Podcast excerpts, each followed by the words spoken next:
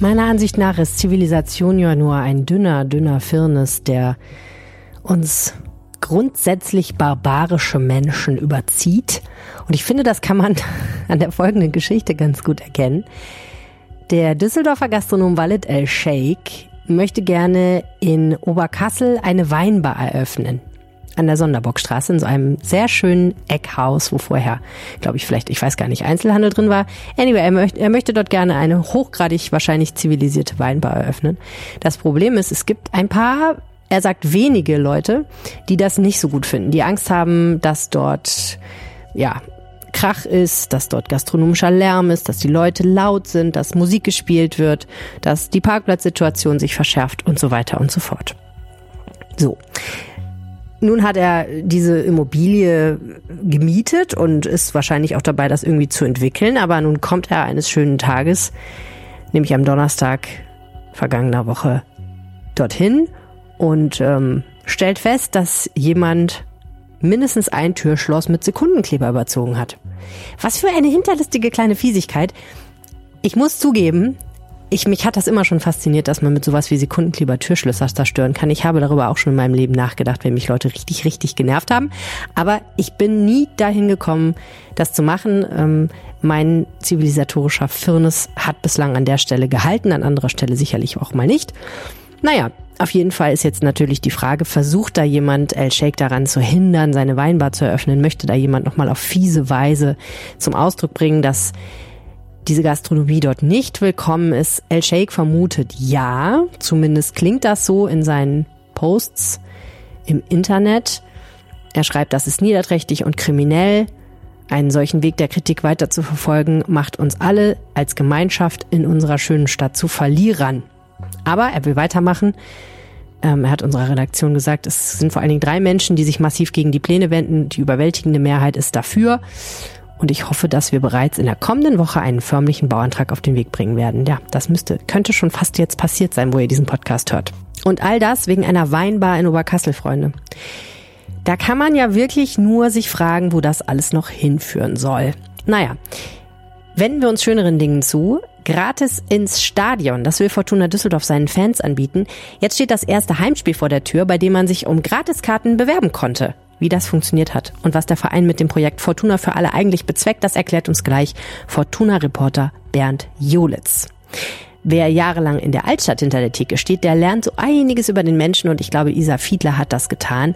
Jetzt wechselt die Chefin vom Knoten in der Kurze Straße und die langjährige Sprecherin der Altstadtwirte die Thekenseite. Eine Ära geht zu Ende und zum Abschied erzählt sie im Interview von ihren Erfahrungen hier im Podcast gleich. Wo Flingern aufhört und wo Grafenthal beginnt, da ist nach einhelliger Meinung von Experten kulinarisch ziemlich tote Hose.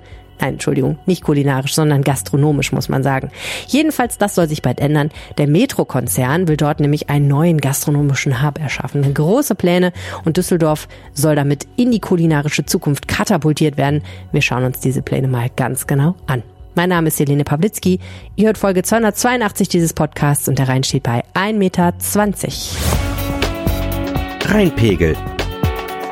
Der Düsseldorf-Podcast der Rheinischen Post. Herzlich willkommen im Rheinpegel-Podcast, wo wir jede Woche darüber sprechen, was Düsseldorf bewegt. Mein Name ist Helene Pawlitzki. Ich war lange in der Lokalredaktion Düsseldorf als Reporterin und Redakteurin und jetzt kümmere ich mich um die Podcasts bei der Rheinischen Post. Wie könnt ihr diesem Podcast helfen? Erzählt heute einer Person vom Rheinpegel, die ihn noch nicht kennt und macht uns damit ein kleines bisschen berühmter. Vielen, vielen Dank. Letzte Woche war ich ja nicht solo unterwegs, sondern habe mir Verstärkung ans Mikrofon geholt. Die gute Tosja war da und anschließend gab es einen kleinen Love Storm. Hi Helene, Tosja hat eine angenehme Stimme, war spritzig und spontan, ohne aufdringlich zu sein und ihr habt euch gut ergänzt. Ihre Redebeiträge waren gut formuliert. Sie hat einen klaren Standpunkt, den sie gut rüberbringt und so kann ich mir vorstellen, dass du sie stärker einbindest schreibt Markus. Und dann habe ich noch eine Zuschrift bekommen, die lautet, bitte häufiger Tosja Kormann, trifft genau den Ton, den ich am Rheinpegel mag. Schreibt Ingo. Ja, und das waren nur zwei von ganz, ganz vielen ähm, Zuschriften. Es gab auch so zwei Leute, die gesagt haben, ich mag das lieber, wenn du das alleine machst, Helene, dann ist es nicht ganz so verlabert. Ich respektiere diesen Standpunkt sehr ich finde es manchmal ganz schön schwierig, hier sozusagen im stillen Kämmerlein mit mir selber zu reden. Deswegen ist es schon cool für mich, wenn ich jemanden habe und ähm, wenn der jemand dann auch noch äh, das irgendwie gut kann und Düsseldorf gut kennt wie Tosja, dann ist das natürlich Premium. Aber wenn ihr weiteres Feedback habt für mich, dann gerne unter 0160 80 80 844. Ich freue mich sehr über jeden, der sich meldet. Und äh, Christoph hat das getan mit einem Veranstaltungstipp. Am 17. November ist bundesweiter Vorlesetag und jetzt wird aus dem Veranstaltungstipp quasi ein Mitmachtipp. Es werden nämlich noch Vorleserinnen und Vorleser gesucht, die sich an diesem Vormittag in eine Kita oder eine Grundschule setzen und dort ein bisschen vorlesen. Eine sehr, sehr schöne Aktion. Das Ganze ist Teil des Düsseldorfer Lesefests, das vom 13. bis 20. November stattfindet. Das wird dann am 13. November in der Stadtbibliothek eröffnet und es gibt ganz, ganz viele, ich glaube 60 oder so Veranstaltungen in der ganzen Stadt, die meisten davon tatsächlich kostenlos. Also ein super Programm. Wer Bücher liebt, wird das äh, Lesefest lieben. Organisiert wird das Ganze von der Lesebande, der Düsseldorfer Lesebande, auch ein sehr, sehr guter Name, ein Netzwerk von Lesefreudinnen und Freundin in unserer Stadt. Und äh, wer sich als Vorleserin oder Vorleser anbieten möchte, der sollte mal vorbeischauen auf www.leseban.de. Denn dort äh, kann man einmal schauen, ähm, ob man vielleicht dafür in Frage kommt. Also lesebahn mit einem N.de, damit das am Ende Lesebande ergibt. Sehr, sehr lustig, leider nicht so podcastkonform. Aber jedenfalls, ich finde es eine super Idee. Ich überlege sehr, sehr intensiv dort selber mitzumachen. Ich lese ja auch sehr, sehr gerne vor einfach. Das ist einfach das Beste von beiden Welten bringt. Ich kann was Gutes jemandem anders tun und ich kann meine persönliche Rampensau ausleben leben und mit verstellter Stimme alle Tiere des Waldes vorlesen. Das finde ich immer sehr, sehr witzig. Also schaut dort vorbei und bewerbt euch. Ich glaube, es kann nicht genug Vorleserinnen und Vorleser in unserer schönen Stadt geben. Fortuna für alle, das ist das hochtrabende, muss man sagen, Motto, unter dem der Verein aus Düsseldorf den Fußball revolutionieren will. Ein großes, großes Paket von Maßnahmen und das Wichtigste und der Kern davon ist, Menschen sollen, Fans vor allen Dingen, umsonst zu Fortuna spielen gehen sollen. Nein, nicht umsonst, sondern kostenlos, nicht wahr, Bernd Julitz? Ich glaube, gratis wäre das Wort, was Fortuna bevorzugen würde, weil irgendwer hat immer Kosten, hat mir mal jemand erklärt. Ne? Deswegen ist das ist natürlich wahr. Ja, genau. Ne? Aber im Endeffekt hast du natürlich recht, darum Bernd, du berichtest ja schon ganz lange über die Fortuna. Ähm, wie groß ist dieses Projekt jetzt in der Geschichte von Fortuna betrachtet? Es ist, was diese Form angeht, also den außersportlichen Bereich, weil ich mal sagen, ist es für mich das bisher größte in der Vereinsgeschichte, ganz ehrlich, weil es äh, total äh, revolutionär ist. Es hat äh, meines Wissens noch nie einen Verein gegeben, der ein ähnliches Projekt gemacht hat, und zwar nicht nur in Deutschland, sondern mindestens mal europaweit. Ich maß mir jetzt nicht an, dass ich über den asiatischen oder südamerikanischen Fußball alles wüsste. Äh, aber selbst da halte ich es für unwahrscheinlich. Also gratis Fußball und Einnahmen dann nur von anderer Seite her zu äh, generieren, das ist neu. Das gab es vielleicht mal für ein Spiel. Ne? Dass irgendein Sponsor ein Spiel gekauft hat und dann die Karten an die Fans weitergegeben hat. Aber das Projekt ist ja äh, mittel- bis langfristig auf eine ganze Saison angelegt. Und äh, das wäre nun wirklich was absolut Neues. Und was Großes, Einzigartiges in der Fortuna-Geschichte, wenn das denn gelingt. Wie soll das denn genau funktionieren? Es soll so funktionieren, dass es einen äh, Sponsorenpool geben soll, muss ich sagen, weil aktuell gibt es äh, eigentlich nur eine größere Firma, die äh, sich mit einem äh, Millionenbetrag äh, für fünf Jahre verpflichtet hat, ähm, in praktisch in diesen Pool einzuzahlen und über diesen Pool sollen dann alle äh, Kosten abgewickelt werden, die die äh, das normalerweise das Ticketing einbringen. Es kann natürlich aber nicht bei einer Firma bleiben. Es waren auch ursprünglich äh, zumindest mal zwei, die das Geld einbringen sollten. Aber eine ist ja bereits, ich weiß nicht, ob wir jetzt hier im Rahmen des Podcasts die Namen der Firmen nennen können, das musst du entscheiden. Habe ich kein Problem mit. Prima. also machen. die Provinzial wurde ursprünglich auch als äh, geldbringender Sponsor genannt, aber die ist inzwischen wieder raus. Ähm, ob es da irgendwelche Missverständnisse gegeben hat oder nicht, das müssen dann Experten, sprich Juristen klären. Da bin ich jetzt überfragt. Ähm, aber äh, im Grunde ist nur noch die Tabo Bank übrig. Denn die anderen Partner des Projekts sind entweder nur, ähm, nur, ich will das jetzt nicht abwerten sagen, aber eben nicht im finanziellen Bereich, wie zum Beispiel Common Goal, das ist so eine Gemeinschaft von Fußballprofis haben das initiiert, die dafür sorgen, dass Fußball wirklich für alle äh, äh, also wieder basisgerechter werden sollen und so weiter. Die stehen also dahinter und propagieren das mit, aber die geben kein Geld. Und ähnlich ist das äh, mit Hewlett Packard Enterprises, die, die das ganze technische Know-how einbringen, die ganze Digitalisierung des Projekts, die, weil ohne Digitalisierung kann das nicht funktionieren, machen und das gratis tun. Aber es kommt eben über die keine Millionen rein. Das Ganze kostet Millionen. Das ist ja gar keine Frage. Das kann man sich ja ganz leicht hochrechnen. Das heißt, es müssen noch mehr Sponsoren her. Sonst wird es bei diesen drei Spielen in dieser Saison bleiben. Und das kann nicht das Ziel sein. Mhm. Genau, du hast drei Spiele in der Saison angesprochen, denn wir haben ja schon mal über äh, dieses ganze Projekt berichtet. Jetzt gibt's aber im Prinzip geht so richtig los sozusagen. Ne? Also die Bewerbungsphase ist gestartet, denn es ist natürlich nicht so, dass jetzt alle einfach fröhlich ins Stadion strömen dürfen. Man braucht schon auch Tickets, die sollen nur halt dann für die Fans nichts kosten. Wie ist denn die Resonanz gewesen? Ja, die ist enorm gewesen. Also es gab eine Bewerbungsphase, die am 3. Oktober jetzt geendet hat, an dem äh, Feiertag. Und äh, Fortuna hat gestern voller Stolz bekannt gegeben, dass äh, 120.000 Anfragen äh, für dieses Spiel vorliegen, ähm, inklusive der 16.000 Dauerkarten und der 5.000 Gästefans. Aber das macht insofern nichts, ob man die jetzt mit einrechnet oder nicht. 120.000 halt an Interessenten als Gesamtzahl und das Stadion fast, ich 51, 52.000, so um den Dreh. Es hängt immer so ein bisschen von den Sicherheitszonen ab, wie viele es genau sind. Das heißt, es ist doppelt überbucht. Und das ist insofern auf jeden Fall ein, ein Riesenerfolg, das ist keine Frage. Aber noch kein Beleg dafür, dass es auf Dauer funktioniert. Und da ist auch viel Neugierfaktor natürlich dabei. Hm, klar. Ist das denn der Grund, warum Fortuna das gemacht hat? Weil sie mehr Fans ins Stadion bringen wollen und sich nicht mehr, aber trotzdem, also so ganz verstehe ich das nicht, weil irgendwie ist es ein guter PR-Gag, ne? Und klar, die Resonanz ist jetzt riesig. Es gibt ja auch was umsonst, also ist ja auch schön. Ähm, aber warum macht der Verein das? Warum wollen die sich lieber auf Sponsoren verlassen als auf die Loyalität der Fans? Das ist ja im Fußball eigentlich meistens so ein eigener Wert. Ja, die Loyalität der Fans ist ja äh, ohnehin noch gegeben, dadurch, dass ja die 16.000 Dauerkartenkunden, die also der, äh, Entschuldigung, jetzt kriege ich richtig Ärger mit den Fans, weil Dauerkartenkunden wollen sie überhaupt nicht genannt werden, weil ne, Fortuna ist ja für sie kein Geschäft, sondern ein Verein. Also ja. Entschuldigung an alle, also die Dauerkartenkäufer, die Dauerkarteninhaber, die 16.000, die Fortuna hat, ähm, das sind ja äh, Fans, die zu jedem Spiel kommen und die haben ja weiterhin ihren Platz sicher. Die sind also gar nicht beteiligt an dieser ganzen Aktion. Das heißt, die Loyalität, der Faktor ist weiterhin gegeben. Man erschließt sich aber, äh, das ist die Hoffnung zumindest, neue Gruppen, die bisher äh, gesagt haben, die überhaupt nicht groß an Fortuna gedacht haben oder vielleicht nur kommen wollten, wenn zu Bundesliga-Zeiten die Bayern kommen oder jetzt in der zweiten Liga mit Schalke kommen. Und äh, das soll eben jetzt aufgefangen werden, neue Schichten zu interessieren. Das schafft man immer eher, wenn es nichts kostet für den jeweiligen, das ist vollkommen klar.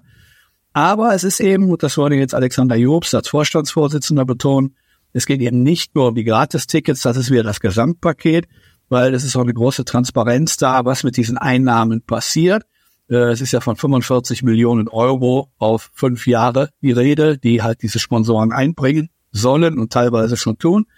Äh, das ist A, eine Planungssicherheit. Also man muss nicht mehr darauf hoffen, dass Fortuna gut spielt, damit das Stadion voll wird, sondern es ist durch Sponsoren abgesichert. Der Sicherheitsfaktor ist wichtig. Und ähm, das andere ist eben, dass da äh, das, Geld, das Geld sehr transparent verteilt wird. Fortuna sagt also 50 Prozent gehen dahin, 20 Prozent, also in die, meine Lizenzmannschaft, 20 Prozent gehen aber auch an äh, Jugendabteilung, Frauenabteilung und so weiter. Dann werden soziale Projekte der Stadt mit einem gewissen Prozentsatz gefördert und so weiter. Und das liegt ganz offen. Das liegt sozusagen mhm. auf dem mhm. Tisch. Und damit will man halt den Fußball in der Düsseldorfer Gesellschaft ganz anders positionieren. Ne? Weil als echten Faktor, als kalkulierbaren Faktor, das ist ihnen auch wichtig. Hm, verstehe. Es ist ja auch spannend, dass es jetzt ähm, so ein Verfahren gibt, wo geguckt wird, wer kriegt denn jetzt tatsächlich ein Ticket. Das stelle ich mir intern auch relativ kompliziert vor und ähm, nächste Woche werden dann alle informiert darüber. Ich ähm, habe auch bei euch gelesen, dass die Menschen, die schon also Mitglieder sind, tatsächlich eine größere Chance haben, Tickets zu bekommen. Aber dass man sich eben von Seiten zum Beispiel des Trainers wünscht, dass er sagt, dass ich viele bunte Gesichter auf diesen bunten Sitzplätzen sehen kann in der Arena. Also eine Vielfalt in der Fanschar, die vielleicht ähm, es bisher so nicht gab. Das ist, finde ich, ja auch ein super spannendes soziales Experiment, ehrlich gesagt. Und ein schwieriges. Denn, sehr schwierig, weil wo unterschiedliche Leute sind, da gibt's vielleicht auch mal Knatsch, ne? Absolut. Deswegen ist ein, ein wichtiger Punkt in der Vorabdiskussion war, dass die Fans auf der Südtribüne, das sind die ähm, ja, zum Beispiel die Ultras, aber es sind wahrlich nicht nur die, die Hardcore-Fans. Ne? Es ist also mhm. im Oberrang sitzen keine Ultras mehr, aber es sind dann auch Fans, die seit vielen, vielen Jahren kommen und so weiter und die ihren mhm. festen Platz auf der Süd weiter haben, weil die Süd ist die Fortuna-Tribüne. Und da hat man einen interessanten Kniff gewählt, nämlich, dass diese komplette Südtribüne mit den, ähm, mit den, schwierig das zu definieren, die Hauptfans, den Leuten, die wirklich immer da sind, äh, dass die auch ihre Plätze behalten, dass die das selbst verwalten. Das heißt, diese komplette Südtribüne geht nicht in diesen Verteilschlüssel hinein. Na? Also mhm. die Dauerkarteninhaber äh, äh, haben ihre Plätze sicher und alle, die für gewöhnlich auf der Süd ihre Karten kaufen. Es müssen dann keine Dauerkarten sein, teilweise sind's, teilweise aber auch nicht. Das wird mhm. selbst verwaltet über die Fans auf der Südtribüne. War allerdings bisher auch schon so. Das ist aber beibehalten worden und aus Fortuna für alle komplett rausgenommen. Okay. Am 21. Oktober können wir ja gucken, wie es geklappt hat. Dann ist ja das Spiel gegen Kaiserslautern, wo zum ersten Mal dieses ganze System zur Anwendung kommt. Worauf werdet ihr denn als Sportberichterstatter da achten? Ich werde besonders darauf achten, äh, was, äh, ob wirklich alle ihre bestellten Karten nutzen. Denn das ist jetzt die ganz große Frage. Ja. Es gab ein Worst-Case-Szenario vorab nämlich dass sich zu wenig Leute interessieren, dass es für 50.000 Plätze oder 30.000 Anfragen gibt. Das wäre sehr peinlich das gewesen. Hart peinlich gewesen, ja. Das ist jetzt nicht passiert. 120.000 ist eine sehr ordentliche Zahl gegen Kaiserslautern. Für die müssen wir reden hier von der zweiten Liga, darf man nicht anders sagen. Mhm. Ähm, jetzt ist das zweite Worst-Case-Szenario wäre, das Stadion ist theoretisch voll, aber es bleiben 10.000 Plätze leer, weil es ist schlechtes Wetter und die Gratiskunden kommen mhm. Und das ist eben die Frage, was passiert dann? Fortuna hat ja äh, so eine No-Show-Light-Politik gewählt. Das heißt, man ist nicht sofort ganz raus, wenn man nicht erscheint auf sein Ticket. Man wird aber gefragt, warum bist du nicht gekommen? Und äh, dann sollte man eine plausible Erklärung parat haben. Aber wie das im Detail aussieht, ob man jetzt von Helene Pawlitzki, die nicht kommt, äh, äh, weil sie Halsschmerzen hatte, ein Attest ihres Hals-, Nasen-, Ohrenarztes verlangt, ob man ihr das so glaubt, ob du ein bisschen weinen musst, äh, um zu sagen, ich wäre so gern gekommen, aber es ging einfach nicht oder meine Tochter hatte Mumps oder was auch immer. Das äh, ist eben die große Frage. Und da bin ich sehr gespannt und darauf werden wir besonders achten. Naja, vor allen Dingen, du kannst ja nicht alle einzeln anrufen und sie fragen. Ich denke, das wird man müssen. Alle, die nicht Wirklich? kommen. Ich weiß nicht, ob es ein Anruf ist, ob es eine E-Mail ist aber das soll und das muss auch nachgefragt werden. Ja, du kannst so, so, eine, so ein Mailing kannst du machen, ne? Und kannst dann gucken, wer antwortet. Also antworten ja vielleicht erstmal gar nicht alle. Ne? Wer nicht antwortet, ist raus. Das, so viel ist klar. Ja, okay, also der ist, ist bei ist einer ja, zweiten Anfrage ist der natürlich gebrandmarkt, der oder die. Hm. Und äh, da ist es, äh, du brauchst dich gar nicht mehr bewerben. Und das ist ehrlich gesagt oh, auch wichtig so, weil es bleiben von den 120.000 jetzt, kann man sich ja leicht ausrechnen, äh, 70.000 auf der Strecke, die nichts kriegen und die wären schon beleidigt, wenn Plätze leer bleiben und sie keine Karten kriegen. Es gibt zwar einen Zweitmarkt, ne? also man kann was freigeben, wenn man ja. vorher weiß, man kann nicht. Aber was passiert denn jetzt mal wirklich rein hypothetisch schon? Ich habe mich ja nicht beworben, aber wenn ich mich beworben hätte und ich könnte nicht und dann weiß ich nicht, kriege ich eine Mail und antworte nicht darauf, weil ich es irgendwie vergeige oder weil es im Spam landet oder was auch immer, dann kann ich technisch gesehen kann ich dann nie wieder zu dem Fortuna-Spiel ins zum Heimspiel gehen, weil ich gar nicht mehr an Karten kommen kann, außer vielleicht, also auf dem zweiten Mal könnte ich mir noch eine Karte kaufen. Äh, Aber ich kann ja, ich kriege keine Gratiskarte mehr, kriege ich dann auf einem anderen Weg noch irgendeine Karte? Ich denke, dass du bei den Spielen, das ist jetzt eine sehr spezielle Frage, aber bei den Spielen, wo du dir ganz normal Karten kaufen kannst, wirst du das bestimmt weiterhin kommen können. Okay, aber ja, du klar, wirst dir äh, äh, bei dem nächsten Gratisspiel, was dann in der Rückrunde kommt, da brauchst okay. du sicherlich keine Bewerbung mehr abgeben, wenn das so läuft, wie du gerade geschildert hast. Wenn du natürlich ja. schon eine Woche vorher weißt, da ist jetzt was, ich kann jetzt wirklich nicht gehen, dann gibst du deine Karte, die dir zugeteilt wurde, offiziell in den Zweitmarkt, also schon vor dem Spiel, und dann kann wieder jemand anders ja. darauf zugreifen. Dann ist alles gut. So hart, dass das direkt in der Erkältungszeit liegt, das erste Spiel. Tja, das ist natürlich bitter. Ich empfehle, mit Schade ins Stadion zu kommen. Ja, letzte Frage, Bernd. Ähm, glaubst du, dass das auch einen sportlichen Effekt haben wird, dieses ganze Thema? Einen sportlichen Effekt wird es nur dann haben, wenn äh, das ein zumindest äh, mittelfristiger Erfolg wird. Wenn also im nächsten Spiel, im nächsten Saison es nicht drei Spiele sind, sondern schon eine nennenswerte Steigerung, ich sage jetzt mal eine Zahl ins Blow ein, es dann schon sieben Spiele sind. Und wenn man absehen kann, in der übernächsten Saison sind es dann schon vielleicht schon elf oder zwölf von 17 möglichen. Dann sieht man einen Trend, da kommt natürlich mehr Geld rein, dann sind es nicht mehr 45 Millionen, sondern vielleicht schon 90 Millionen, die in diese fünf Jahre reinfließen. Dann kann die Mannschaft anders geplant werden, dann kann man ein, zwei Spieler mehr verpflichten, dann ja. Ansonsten die Unterstützung im Stadion wird gegeben sein durch die klassisch fahrenden Fans. Da ist das jetzt nicht ganz so wichtig, ob noch 10.000 mehr gratis drin sind oder nicht. Einen kurzfristigen sportlichen Effekt glaube ich nicht. Aber langfristig durch mehr Geld wäre einer erzielbar. Na gut, warten wir es ab. Bernd Julitz, ganz herzlichen Dank. Sehr gerne. Es gibt übrigens eine sehr unterhaltsame Episode aus dem November 2018 mit Bernd Jolitz, also wirklich schon tausend Millionen Jahre her, wo er erklärt, wie Fortuna Düsseldorf den Klassenerhalt schaffen könnte.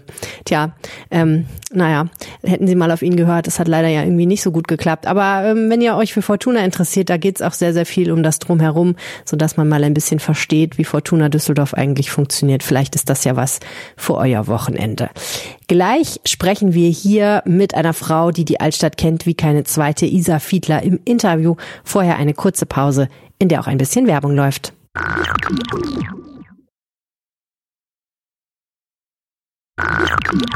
So alt wie ich bin, 36 Jahre, so lang ist Isa Fiedler schon Gastronomin in der Düsseldorfer Altstadt und 25 Jahre lang hat sie hier diesen wunderbaren Laden, in dem wir heute sind, den Knoten in, auf der kurzen Straße, nee, auf der kurze Straße muss man ja sagen, ne? ich mache es immer falsch, hat sie den schon.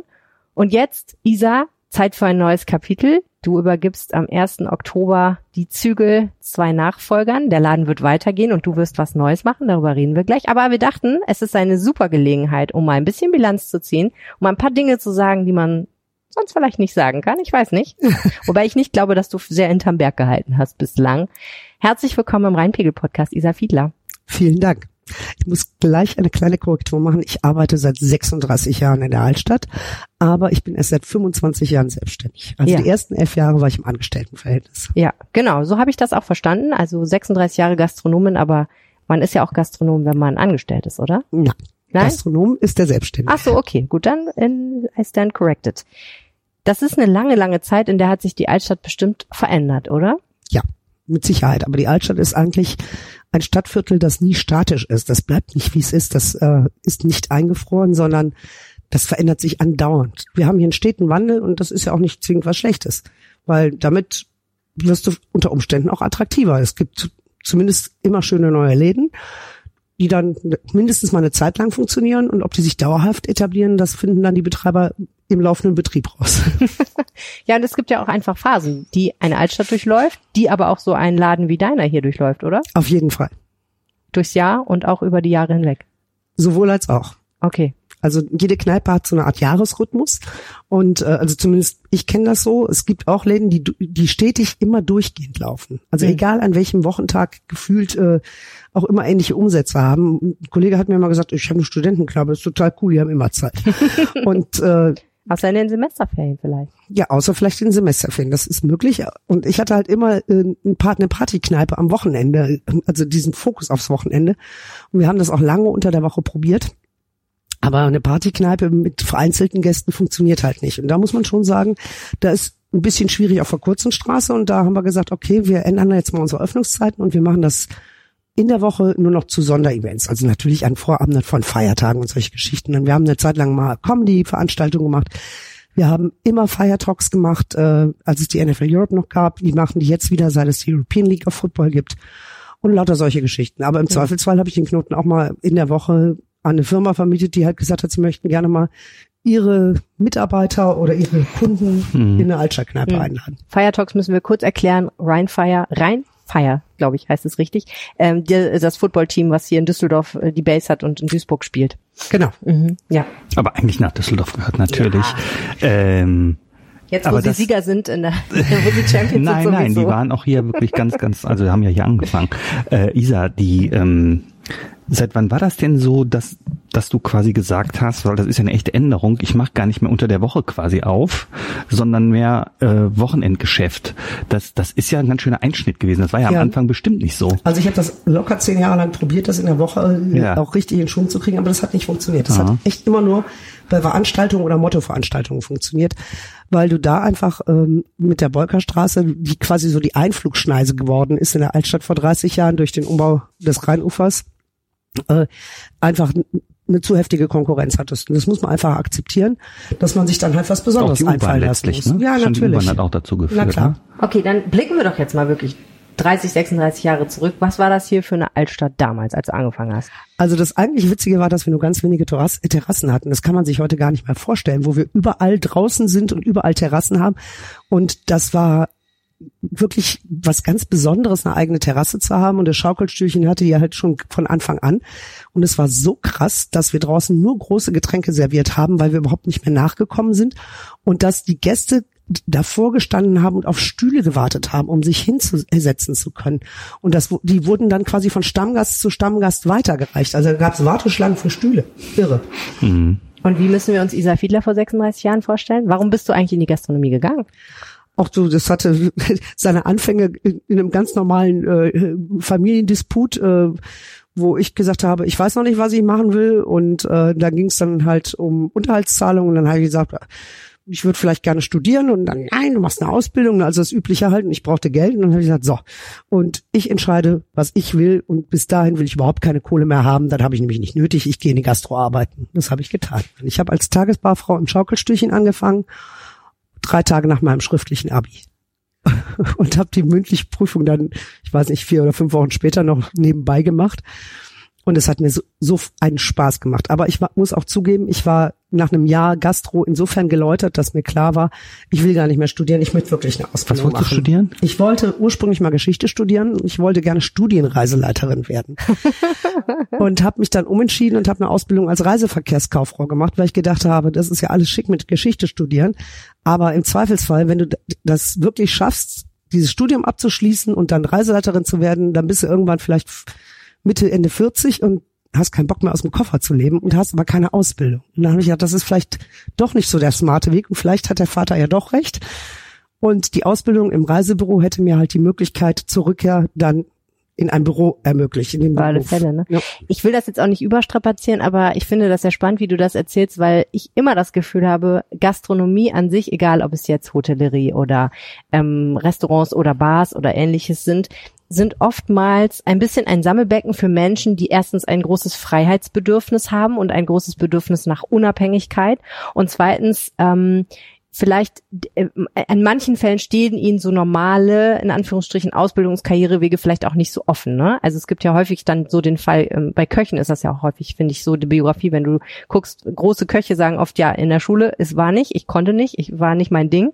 Und dann habe ich gedacht, gut, dann werde ich halt Koch. Und in der Küche haben sie dann nochmal ganz anders gelernt, zu lernen, zu arbeiten, fleißig zu sein und, und Disziplin zu entwickeln.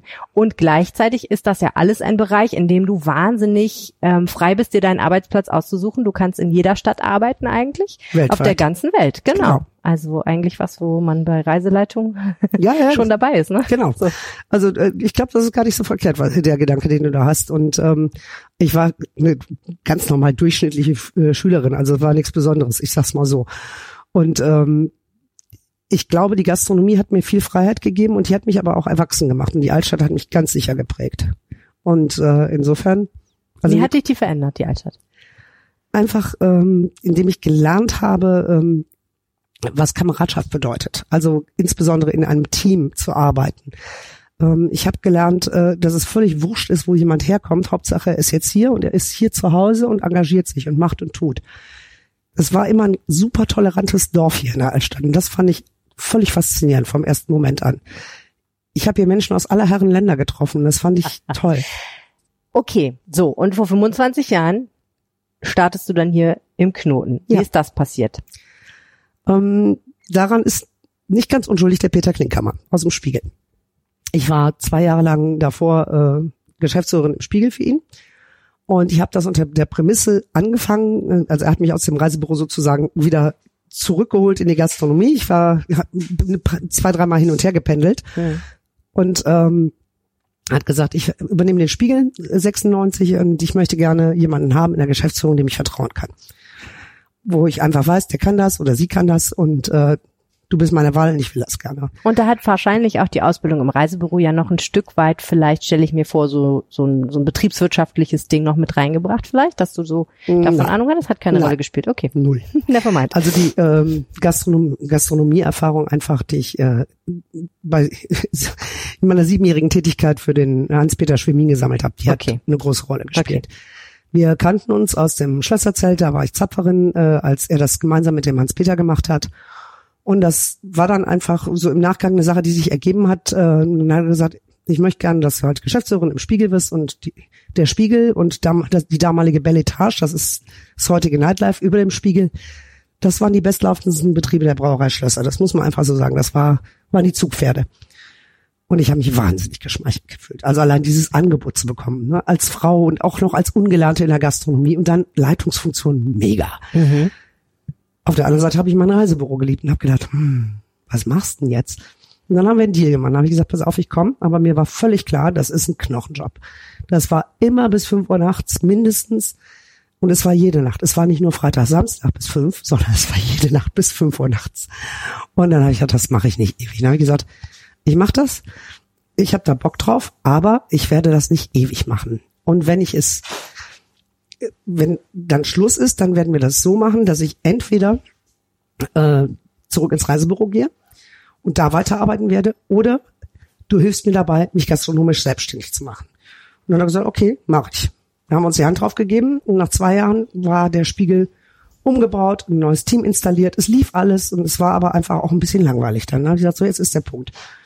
Und dann hat er äh, bei der Brauerei Schlösser angerufen und den damaligen Schlösserchef und hat gesagt, hör mal, meine Geschäftsführerin möchte sich gerne selbstständig machen. Hast du nicht eine Kneipe? Und hat er gesagt, klar, den Knoten. Und alle so, wie jetzt?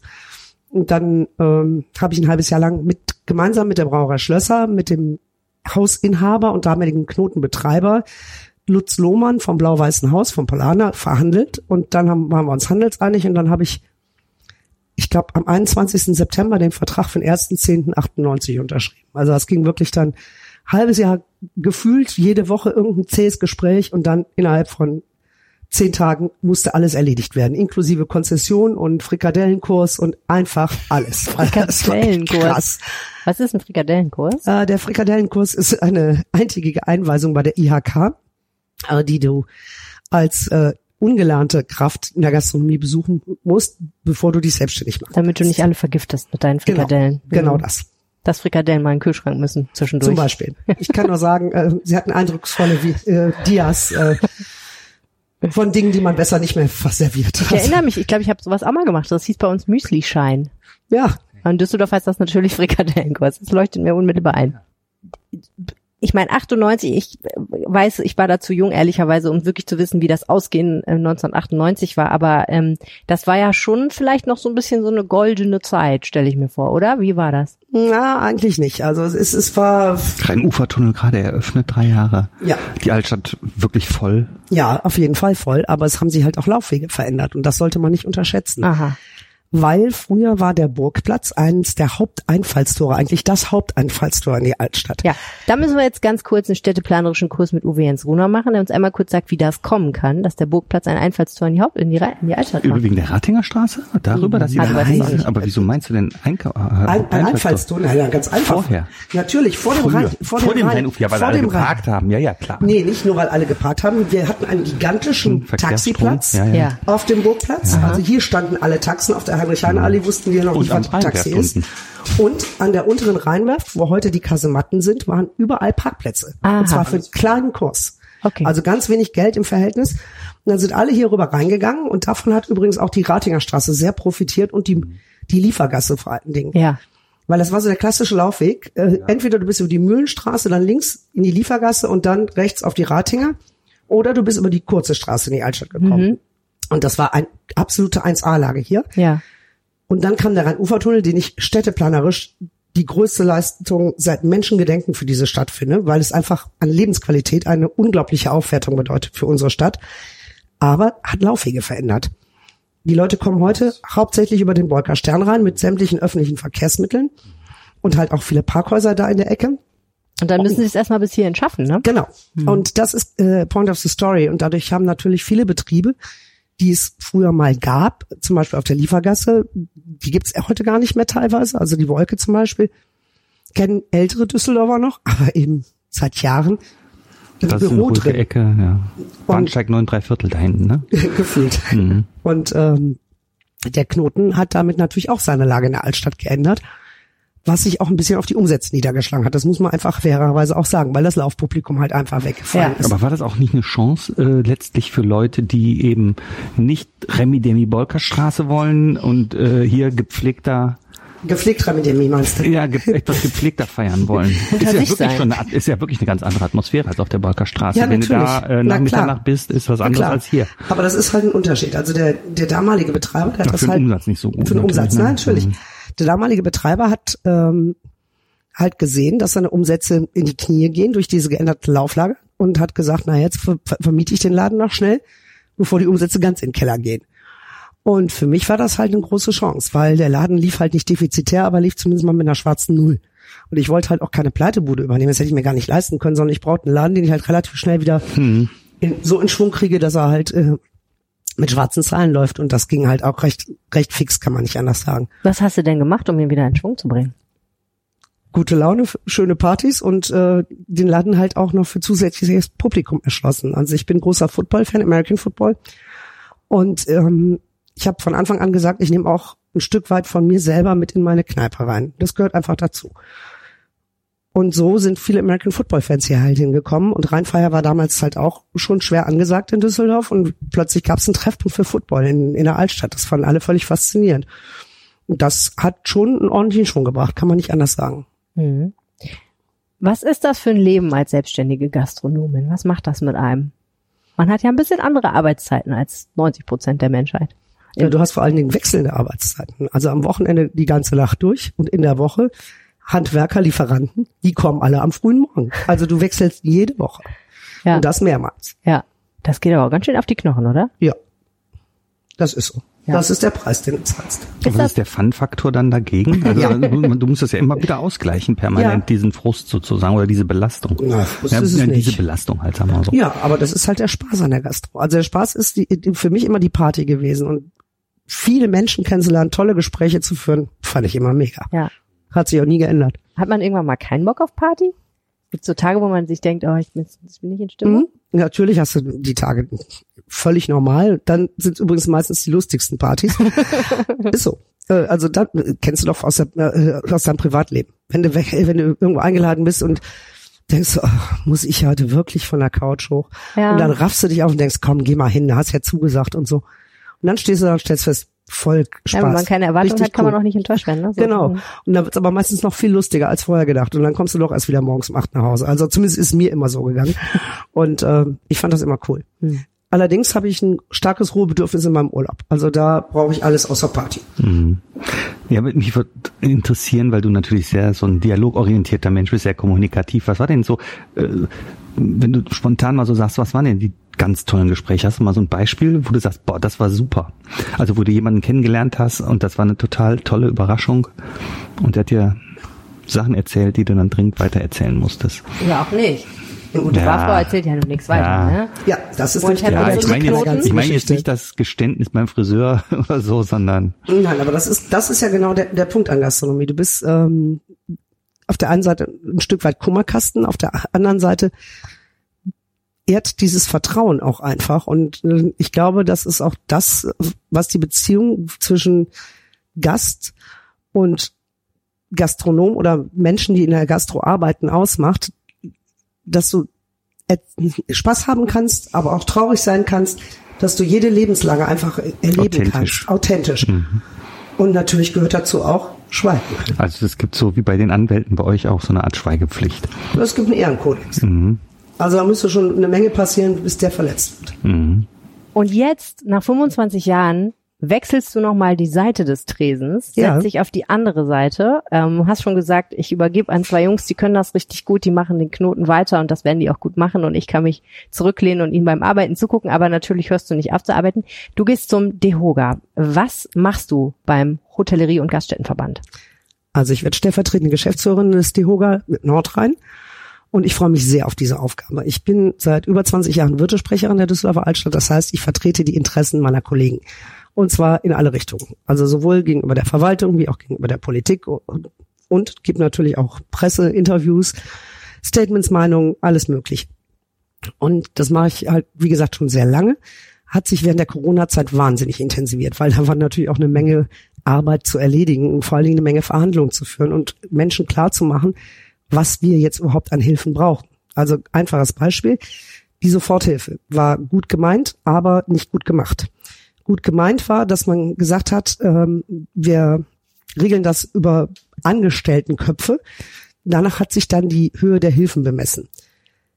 Das passt aber einfach nicht auf jeden Laden, weil der Laden existiert ja nicht, weil er besonders viele Angestellte hat, sondern weil er seine Kosten äh, bezahlen kann. Und deswegen war die Überbrückungshilfe, die dann kostenorientiert war, viel sinnvoller für jeden einzelnen Betrieb.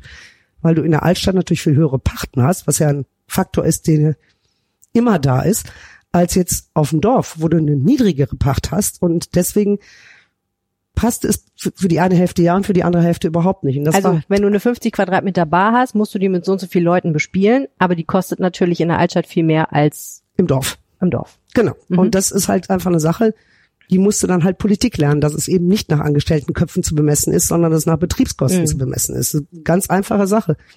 Aber unternehmerisches Denken war da einfach mal gefragt. Und ähm, da haben wir halt viele Verhandlungen geführt und haben gesagt, was wir brauchen. Und Natürlich musste jede Woche diese Corona-Schutzverordnung äh, neu bearbeitet werden in dem Sinne von, was hat sich jetzt geändert und über was müssen die Kollegen, über welche Neuerungen informiert werden. Und dann mussten geklärt werden, wie diese Anträge gestellt werden können äh, auf Überbrückungshilfen und solche Sachen. Also es war wirklich eine Menge, Menge, Menge Arbeit und gerade auch mit Politik viele Gespräche zu führen. Und das hat mir schon sehr viel Spaß gemacht. Und im letzten Jahr war es einfach so, dass mein Körper mir irgendwann mal mitgeteilt hat, so nach 35 Jahren Altstadt Castro, es reicht. Also mein Orthopäde hat mir das schon vor sechs Jahren gesagt, insofern bin ich ja schon long, lange drüber sozusagen. und ähm, ich kann nur sagen, ähm, er hat ja nicht ganz Unrecht gehabt, man wird ja nicht jünger. Und wenn es dann irgendwann so ist, dass du erkennst, dass du nach der Hälfte von einer heftigen Schicht dir ein paar Schmerztabletten reinknallen musst, dann ist das eine Lösung mal für Karneval, sage ich jetzt mal. Also für ein kurzfristiges Ereignis, aber nicht als Dauerlösung jedes zweite Wochenende. Und das war mir einfach klar. Und dann bin ich halt mal in mich gegangen und habe mir überlegt, auf was ich Lust habe, was ich mir gut vorstellen könnte. Und dann habe ich gedacht, Dehuga ist eigentlich eine super Sache, weil da bin ich eh engagiert, da habe ich Spaß dran. Ich mag es gerne, mich für andere Menschen einzusetzen und das sind eigentlich ganz gute Voraussetzungen. Betreust du denn weiter auch die Altstadt quasi von da aus? Klar. Mhm. ja. You can take the girl out the Altstadt, but you cannot take the Altstadt out of the girl. Vielen, vielen herzlichen Dank, Isa Fiedler. Gerne, danke. Und Uwe Jens Runau hört ihr gleich nochmal. Der war nämlich mit mir zusammen bei einer Pressekonferenz des Metro-Konzerns, wo es um sieben, in Worten sieben, neue Restaurants gibt, die eröffnet werden sollen in Düsseldorf. Darüber sprechen wir gleich. Vorher nochmal eine kurze Pause, in der vielleicht ein bisschen Werbung läuft.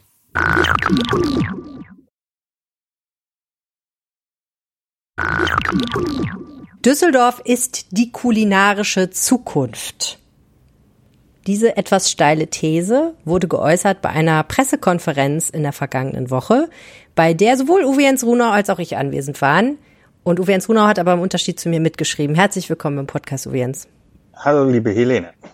Wir waren auf dem Metro-Campus und es waren erlauchte Gäste da. Äh, ein Sternekoch, ein Oberbürgermeister dieser schönen Stadt, ähm, Vertreter des Fachmagazins Rolling Pin, eine gastronomische Consulting-Firma in Gestalt von einer Düsseldorfer Gastronomin, Kerstin Rapschwan, die auch sehr viel in Düsseldorf macht und natürlich ein Vertreter der Metro. Und es ging darum, also es ging eigentlich um ganz viele Sachen, aber ich glaube, das Interessanteste für die meisten Leute ist, die Metro möchte gerne da, wo sie sitzt, da so Flingern, wo Grafenberg anfängt, möchte da gerne einen neuen gastronomischen Hub eigentlich entwickeln. Ja. Was sehen die Pläne vor? Äh, es sind sieben unterschiedliche Restaurants ähm, geplant, äh, die auch so eine Bandbreite der Branche eigentlich darstellen sollen und äh, gleichzeitig natürlich die unterschiedlichen Wünsche von uns allen und Anforderungen an Restaurants spiegeln sollen. Das heißt, da ist äh, das Restaurant dabei, äh, sehr, wo man locker mal eben hingehen kann, äh, für nicht allzu teuer, äh, nicht, nicht allzu teure Speisen zu sich nehmen kann. Aber es geht eben hin bis zum Sterne-Restaurant und das kann sogar ein Drei-Sterne-Restaurant werden. Also das Höchste, was es gibt und das Feinste und Beste und Teuerste. Also mit anderen Worten, auf einen Schlag ein ganzer Haufen neue Restaurants. Das kennt man in Düsseldorf sonst nur von Hotels, die gerne mal im Dreierpack gebaut werden. Warum macht die Metro das? Die Metro ist natürlich Gastronomie-Spezialist, aber nicht als Betreiber. Das hat der zuständige Chief Officer, wie das immer so schön äh, heißt, äh, auch erklärt. Also äh, sie sind Spezialisten für die Bedürfnisse der Gastronomie. Das wissen wir von den Großmärkten natürlich. Äh, dass da alles geboten wird, vom frischen Fisch über Fleisch bis Wein äh, und so weiter, alles, was Gastronomen kaufen wollen. Aber sie sagen auch, wir sind aus Prinzip keine Betreiber von Restaurants.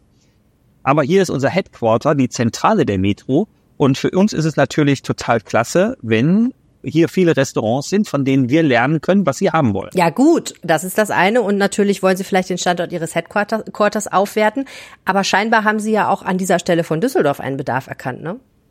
Das auf jeden Fall. Ähm, sie, sie hat da ihre, ich glaube, 2000 Mitarbeiter. Und es findet auch eine große Entwicklung statt. Zum einen in der Unternehmenszentrale, aber der benachbarte Großmarkt, der zieht ja um an die Ulmenstraße zum Großmarktgelände und es wird dann ein komplett neues Stadtviertel entstehen, das ursprünglich ähm, ja von der Metro entwickelt wurde, was sie aber mittlerweile an einen Partner verkauft hat. Aber wir haben diese Metro-Angestellten ähm, dort und neben dem Grafental, wo ja auch schon ein paar tausend Leute wohnen, dann noch dieses neue Viertel und im Umfeld ist, wie wir wissen, wenig gastronomisches Angebot. Man muss schon immer nach äh, Flingern pilgern oder nach Bempelfort von da aus, um äh, essen zu gehen. Ist einfach nicht so viel da, noch der Grieche am Staufenplatz, aber kein großes Angebot insgesamt. Das heißt, sie stoßen in eine Lücke, aber sie können es eben auch für ihr Unternehmen nutzen. Und äh, ich kann mir auch gut vorstellen, dass Leute aus Flingern da äh, dann mal hingehen, weil sie das spannend finden. Denn die Kerstin Rapschwan ist eine Gastroexpertin und hat auch so einen Strauß da an äh, Möglichkeiten aufgeboten. Ähm, und ich denke, äh, man wird auch neugierig sein zu gucken, was sind das für Restaurants. Mhm. Du äh, sprichst an, dass sie sich zusammengetan haben mit einer Düsseldorfer Gastro-Consulting-Firma, die äh, gemacht wird von Kerstin Rapschwan, die man ja von den Schwan-Restaurants kennt und die sich genau angeschaut haben, was ist das hier eigentlich für eine Gegend und was würde da hinpassen? Haben die schon irgendwas Konkretes gesagt zu den Plänen, die sie da haben? Ja in dem ersten Standort ähm, beispielsweise ein sehr mediterran geprägtes ähm, Konzept auch neben dem Sterne-Restaurant ähm, von äh, Herrn Bühner übrigens heißt er, der im Augenblick in Taipei auch ein, ein, ein, ein Spitzenrestaurant betreibt. Und dann soll es eben weitere Angebote äh, geben, auch ein Casual äh, Fine Dining, sowas in der Richtung. Also es gibt ähm, einfach sehr viele unterschiedliche äh, Dinge, worauf die Menschen heute stehen. Äh, entweder sie haben Zeit oder sie haben keine Zeit, sie wollen richtig äh, feiern und ganz fein essen oder eben auch nicht. Und diese Abstufungen sollen abgedeckt werden.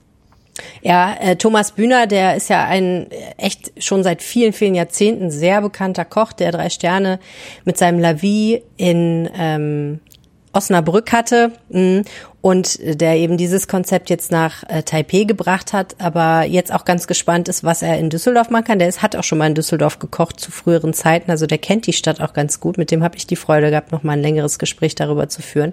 Also das ist schon mega spannend, aber ich habe mich natürlich sofort gedacht, ist das dann nicht auch so eine gewisse Übersättigung? Denn diese Konzepte sind ja dann auch teilweise so unterschiedlich, dass ich mir nicht vorstellen kann, dass sie sich jetzt so groß gegenseitig befruchten. Ne? Also es ist ja nicht so, dass du da hinkommst und denkst, ach, heute speise ich mal im Drei-Sterne-Restaurant oder, also wenn es mal drei Sterne werden, äh, im Fine-Dining-Restaurant und wenn da aber kein Tisch ist, dann gehe ich an die Pommesbude daneben. Das wird ja so nicht funktionieren. So sind die Gäste ja nicht unterwegs.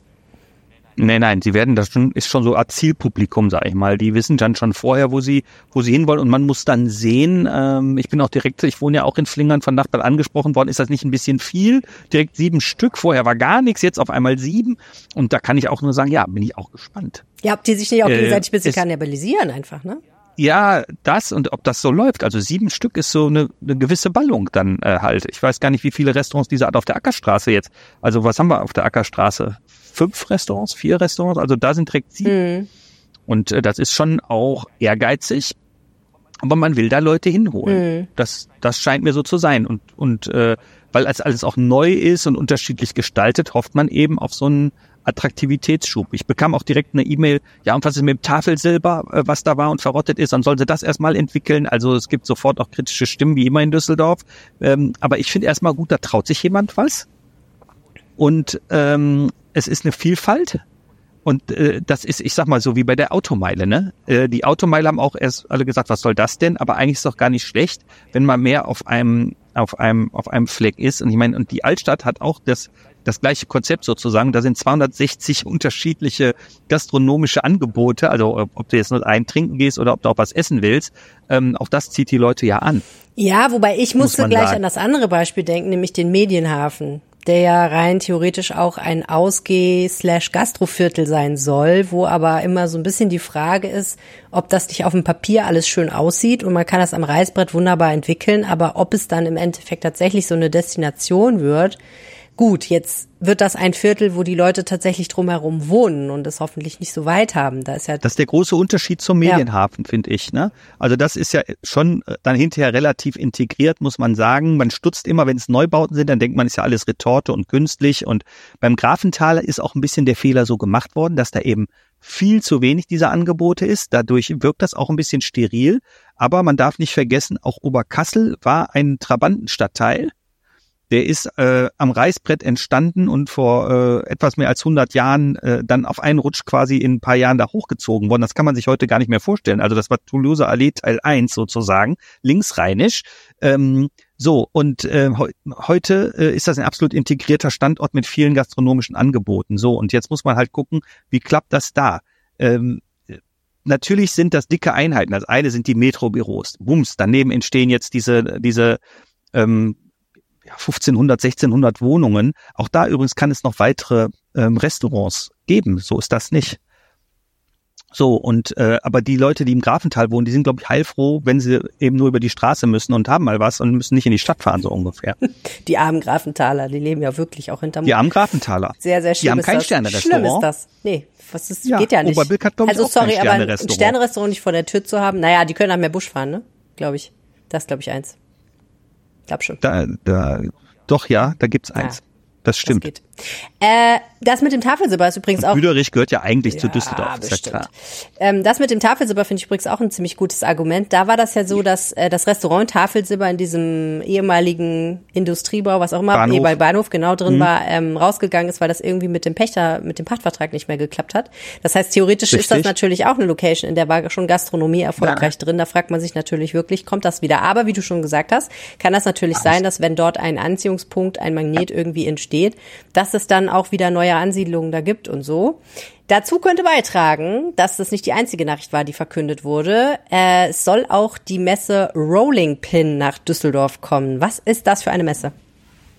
Ja, das war mir auch neu. Ich fand den Namen auch ganz witzig. Also da steckt, glaube ich, ein Fachmagazin hinter, wenn ich das richtig Ja, verstanden ein Fachmagazin habe. für Gastronomieangestellte à la Couleur. Hm. Für Gastronomie. Und das Ganze hat fünfmal äh, jetzt in Berlin stattgefunden und vorher in Österreich. Und der Herr Pichler, der das mit gegründet hat, und der Herr Behle von der Metro, die sich gut kennen, die Metro ist auch Mitveranstalter äh, dieses, dieses Treffens, die haben dann eben entschieden, nach fünfmal in Berlin, wo man auch platzmäßig nicht mehr weiterkam, warum nicht umziehen nach Düsseldorf? Letzte Woche Montag und Dienstag war war diese ähm, Convention, wie es so schön heißt. Äh, Und da haben sich 10.000 Leute der Branche getroffen und zwar wirklich auch, ich sag mal so die Götter. Ja, so Ferran Adria, dieser Erfinder der Molekularküche und eben andere Größen, die zwei Sterne haben. Auch der Tim Raue, wo du ja immer sehr gerne essen gehst, der zwei Sterne hat. Einmal war ich da, einmal.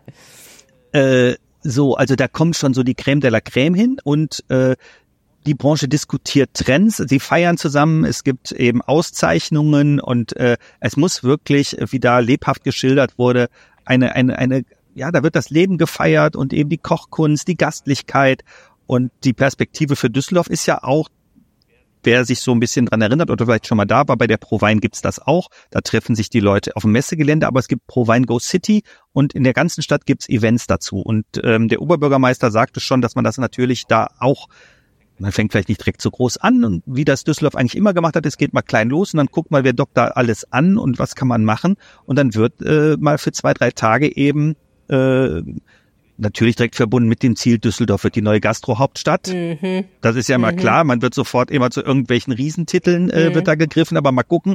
Ähm, die Leute mögen das, wir kennen das vom Kö- Gourmet-Festival und so, also da kann doch was kommen, wo auch alle dann ihren Spaß dann haben. Ja, ja, genau. Also so eine Fachmesse, wo die dann so ein bisschen reinstrahlt, was ja auf jeden Fall ist, wenn die Rolling Pin kommt. Die Stadt wird voll sein von Menschen, die in der Gastronomie unterwegs sind und die dann auch feiern Ja. wollen. Also wenn nicht eine Party auf Ja. dem Messegelände stattfindet, Ja. da gibt's ja dann auch immer sehr viele Events, die in der Stadt stattfinden, äh, wo sich Leute Ja. dann auch abseits der Messe treffen und so. Und ich glaube, das wird auf jeden Ja. Fall die Gastrolandschaft beleben. Spannend wird dann vielleicht auch noch sein, ob das noch einen Effekt äh, auf ähm, Jetzt muss ich vorsichtig sein, weil ich von Kerstin Rapschwan auf der Pressekonferenz ein bisschen kritisiert wurde, aber äh, sagen wir mal, auf die Personalsituation in der Gastronomie äh, eine Auswirkung hat, denn äh, da klagen ja viele Gastronomen und Gastronomen, dass sie Schwierigkeiten haben, Menschen äh, in den Beruf zu bringen und auch dort zu halten. Ne? Ähm, und Ja. wenn so eine Messe nach Düsseldorf kommt, kann das natürlich auch immer den Effekt haben, dass die Stadt überhaupt erstmal auf dem Radar von, von Fachkräften auftaucht und interessant wird als, als Ort, an dem man vielleicht auch mal So arbeiten könnte. So, du Ja. hast schon Stefan Keller erwähnt. Jetzt ist natürlich die wahnsinnig Ja. spannende Frage. Der war ja da und offensichtlich unterstützt die Stadt das. Ähm, das ist ja schon eigentlich ein ziemliches Geschenk für den einfach, ne, dass die Metro das macht. Oder muss der auch was dafür tun? Ähm, ja, es, es wurde ja so gesagt, es war gar kein Problem, schnell unterzukommen. Wir haben noch gar nicht gesagt, wo die Messe da Ah, Maria stattfindet, diese Convention, Hm. nämlich auf dem auf dem äh, Böhler Gelände und das Also da sagt in auch genau das brauchen wir. Dieses in ja dieses Industrie äh, dieses etwas Botte, äh, die die, das, die Brandsteinwände und so weiter, also nicht irgendwo in so einem klinischen äh, Nicht zu Neubau, gelackt. sondern diese Atmosphäre, genau, nicht so gelackt, diese Atmosphäre sei genau das, was man braucht. Und da könne, könne man noch wachsen, also mehr Menschen hinbringen, die teilnehmen da an dem Event. Und die Stadt habe das sehr unterstützt. Was das letztlich genau heißt, weil äh, das Areal Böhler wird von Privaten betrieben, weiß ich nicht. Ähm, es ist aber auf jeden Fall etwas, glaube ich, wo der Oberbürgermeister sich auch selber und die Stadtspitze sich gerne mit äh, verbunden hat. Und das finde ich irgendwo auch gut und richtig, äh, dass sie dann sagt, ja, das passt zu uns und wir wollen das dann ähm, mit euch feiern Mhm. auch. Also, ne, und da kann ja auch was im öffentlichen Raum dann Mhm. stattfinden, in Düsseldorf, auf der Kö, am Corneliusplatz und so weiter. Und ähm, wenn man sich da von Anfang an miteinander verbindet, dann ist das eine eine gute Sache, die, muss man jetzt auch dazu sagen, die Metro unterstützt ja auch, ist der gleiche Herr Behle, der sich jetzt da ja auch engagiert, dieses Kö-Gourmet-Festival. Wenn da die Sachen abends ausgehen, kriegen die um 8, 9 Uhr äh, frisch die Sachen aus dem Metro-Großmarkt auf die Kö geliefert, damit da weiter gefeiert werden kann und nicht die Leute, was weiß ich, was für einen Vorrat da im Kühlhaus irgendwo anlegen müssen, den sie vielleicht auch vom Platz her gar nicht da Mhm. Äh, deponieren könnten. Also diese Partnerschaft finde ich ja auch schon mal nicht so falsch. Ne? Also ich finde, die Tourismuskampagne schreibt sich von alleine. Liebe Freunde, kommt nach Düsseldorf, aber auf keinen Fall, wenn die Rolling Ja. Pin ist, dann könnt ihr euch nämlich kein Hotelzimmer leisten. Das garantieren wir euch. Ja, und die Düsseldorfer sollten vielleicht dann für nächsten September 24 jetzt schon mal den Tisch in ihrem Lieblingsrestaurant reservieren, für den Fall, dass die Ja. ganzen anderen Leute Ja. kommen und das einem wegnehmen Schon mal wollen. das Gästezimmer abstauben und Airbnb klar machen.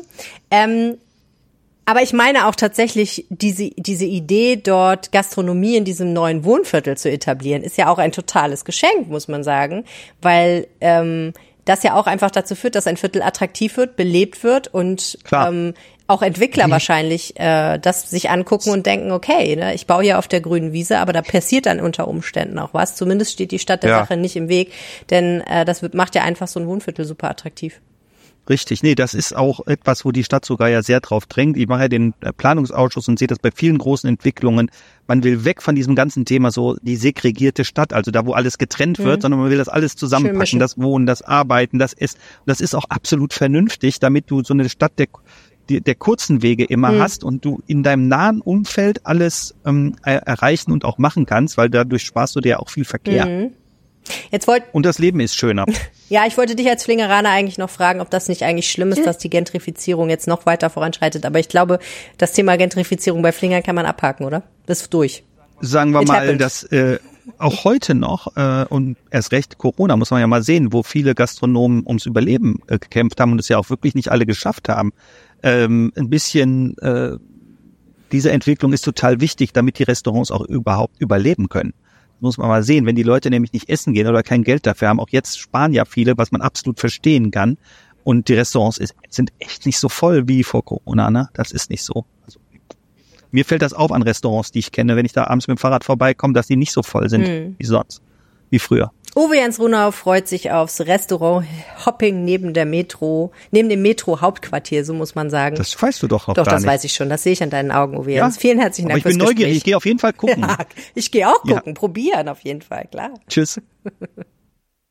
Das war der Rheinpegel für diese Woche. Vielen, vielen herzlichen Dank, dass ihr zugehört habt. Empfehlt uns gerne weiter. Und wenn ihr mir was sagen möchtet, schreibt mir eine Mail an rheinpegel.rheinische-post.de oder eine WhatsApp an 016080 80 844.